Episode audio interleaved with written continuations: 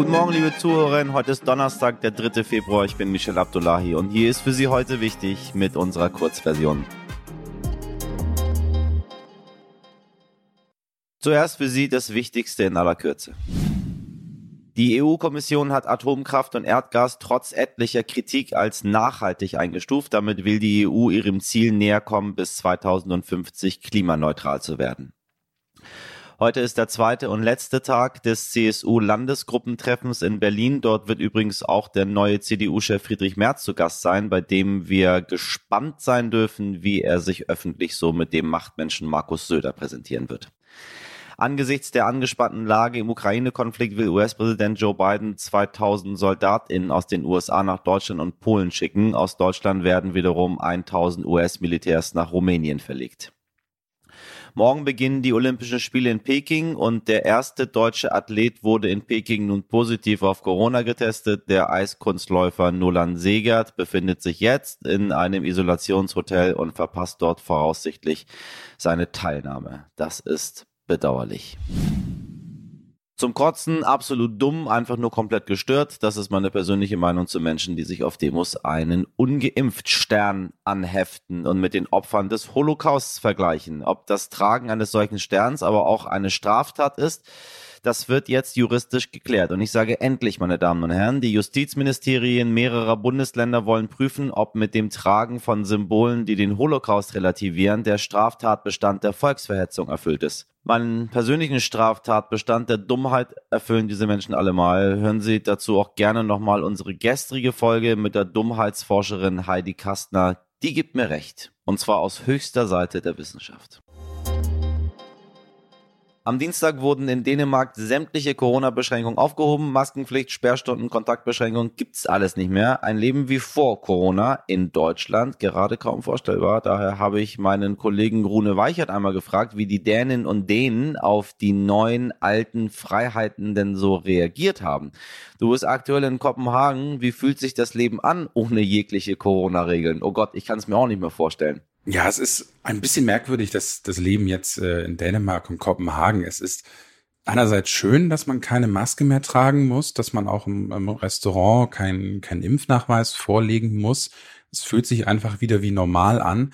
Allerdings ist das äh, auch gerade aus, aus deutscher Sicht schon ein bisschen merkwürdig. Ähm, an einem Tag galten noch Maskenpflicht und ähm, Corona-Nachweis und am nächsten Tag plötzlich gar nicht mehr. Und ähm, Dänemark hat eine ziemlich hohe Inzidenz, ähm, also die liegt bei mehr als 4000, äh, ist damit deutlich höher als in Deutschland.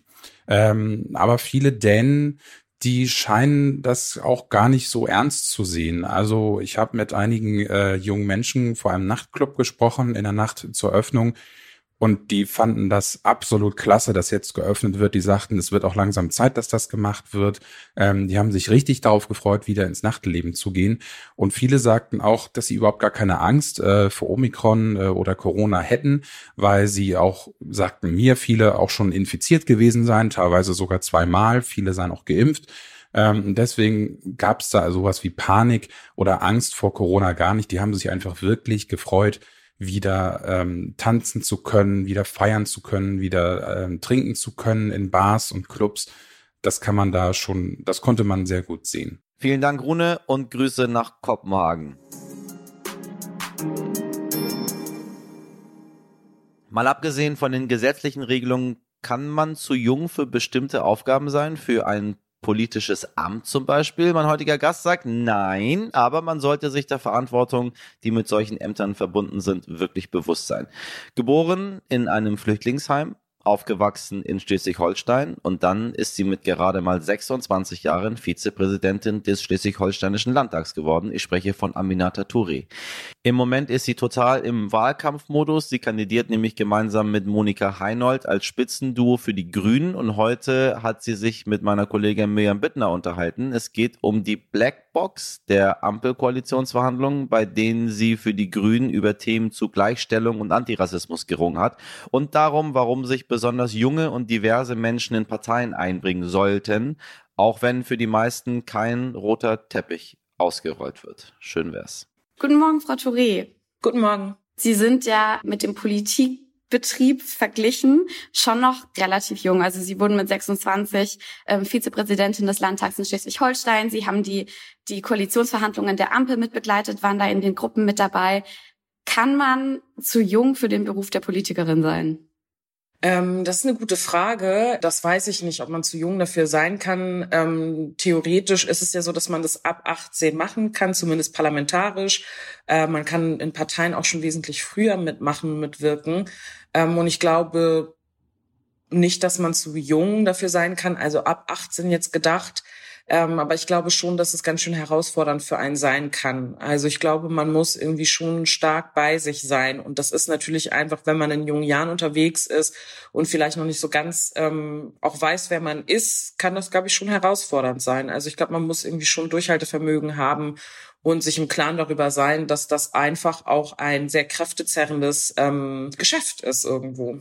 Sie haben ja zum Beispiel ähm, bei den Koalitionsverhandlungen der Ampel auch mitverhandelt. Und mhm. es ist ja schon auffällig gewesen, wie still es die ganze Zeit war. Also, dass man gerade mhm. als Pressevertreterin sehr wenig mitbekommen hat, dass das mit uns auch nicht so besonders viel gesprochen würde. Ähm, vielleicht können Sie jetzt ein bisschen erzählen, wie haben Sie die Zeit mhm. denn erlebt? Ich habe es jetzt eine sehr intensive Zeit empfunden und vor allem auch als so eine Tunnelzeit. Also ich glaube, wir haben da ja irgendwie bummelig drei Wochen ähm, verhandelt und es war wirklich so, dass ähm, zumindest die Unterverhändlerin, sage ich mal, es gab ja so die Chefverhandlerin ähm, mhm. um Robert Habeck, Annalena Baerbock, äh, Christian Lindner, Olaf Scholz und so weiter. Und dann gab es ja diverse Arbeitsgruppen, in denen wir dann unterwegs waren und auch wirklich nur in diesem Kosmos dann auch für diese Wochen unterwegs waren. Ähm, ich beispielsweise habe einfach dann für die ganze Zeit alle meine Termine abgesagt und habe wirklich nur noch so ein, zwei ausgewählte andere Sachen gemacht in Schleswig-Holstein, wie zum Beispiel zu verkünden, dass ich Spitzenkandidatin werde äh, für die Landtagswahl so Schleswig-Holstein. Genau, ja, es war wirklich ein bisschen crazy, weil meine Kollegin, mit der ich das gemeinsam mache, ähm, die hat auch in Berlin äh, im Finanzbereich verhandelt. Ähm, mhm. Und dann sind wir da kurz für einen Tag zurückgefahren. Aber ansonsten waren wir wirklich da in diesem Tunnel und man hat sich vor- oder nachbereitet oder verhandelt. Ähm, das hat man die ganze Zeit gemacht und die Stimmung war wie folgt. Man sitzt halt da und weiß halt, okay, man prägt hier auch die Politik und die Geschicke der nächsten vier Jahre in diesem Land. Das war zumindest der Druck, den ich verspürt habe und von ähm, Freude über Verhandlungsergebnisse bis hin zu Wut, weil man das Gefühl hatte, checken wir eigentlich, was wir hier wollen und warum streiten wir uns deshalb. Also von bis gibt es alles. Und ich glaube, das würde jeder Verhandler und jede Verhandlerin auch ein Stück weit sagen, ähm, dass es natürlich frustrierende Momente gibt, aber der entscheidende Moment immer das Verhandlungsergebnis ist, wenn man dann zum Schluss aufs Papier guckt und sagt, das sind die Punkte. Und ich persönlich habe erst aufgeatmet, ähm, als ich wusste, dass es auch durch die Hauptverhandlungsgruppe durchgegangen ist, also durch die, also die Chefverhandlerin sich das alles nochmal angeguckt haben und da wirklich mhm. nichts rausgeflogen ist von dem, was wir gefordert haben. Und das heißt, in dem Moment, als es dann auch öffentlich war, und dann habe ich darauf geblickt, habe gedacht, krass, ey, das haben wir jetzt wirklich verhandelt. Das passiert jetzt wirklich. Zum Beispiel der Paragraph 219a wird gestrichen. So, das passiert jetzt wirklich. Das ist nicht nur in unserer Gruppe da entstanden. So ist das Gefühl, so ein Wechselbad der Gefühle, sehr intensiv alles. Das Fass des Tages.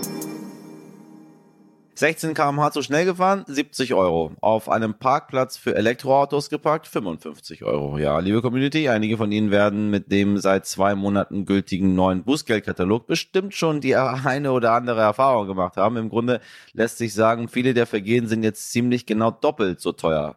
Aber lassen Sie mich Ihnen etwas flüstern. Das muss nicht sein. Es gibt einen Weg, gar nichts mehr dafür zu bezahlen. Wenn die Ampel dunkel orange war oder Sie zum Päckchen abholen nur mal kurz auf dem Radweg parken mussten, alles for free. Alles, was Sie dafür tun müssen, Diplomatin werden. Genau. Denn die werden dank ihres Diplomatinnenstatus für solche Vergehen nicht verfolgt. Und wenn Sie mich fragen, dann ist das so ein kleines bisschen auch eine Schweinerei, meine Damen und Herren. Denn wir sprechen hier nicht nur von Parken im eingeschränkten Halteverbot, hier geht es um viel mehr, zum Beispiel um Fahrerflucht. Die Berliner Polizei hat jetzt eine Statistik dazu veröffentlicht. Von Januar 2021 bis November 2021 waren Diplomatinnen in der Hauptstadt an 46 Verkehrsunfällen beteiligt. Bei 28 davon bestand der Verdacht der Unfallflucht. Und die deutschen Behörden haben keinerlei rechtliche Handhabe dafür. Insgesamt wurden fast 10.000 Verkehrsverstöße registriert. Allein in Berlin mit einem Strafwert von insgesamt rund 200.000 Euro, die aber nicht gezahlt wurden. Wenn ich sowas höre, ja, da werde ich schon so ein bisschen sauer. Das hat nichts mit Gastfreundschaft, Diplomatie oder politischem Entgegenkommen zu tun. Das ist einfach nur frech. Das war's für heute in der Kurzversion. Wenn Sie wie ich gerne noch viel mehr, viel mehr von Aminata Touré hören wollen, dann können Sie das in unserer Langversion. Folgen Sie uns, empfehlen Sie uns, bewerten Sie uns, schreiben Sie uns Ihr Feedback. Ja, empfehlen Sie uns weiter, meine Damen und Herren. Heute wichtig, erdstern.de ist die Adresse Ihres Vertrauens. Dort können Sie uns ja mal schicken, wem Sie uns weiterempfohlen haben. Ich wünsche Ihnen einen schönen Donnerstag. Machen Sie was draus, Ihr Michel Abdullahi.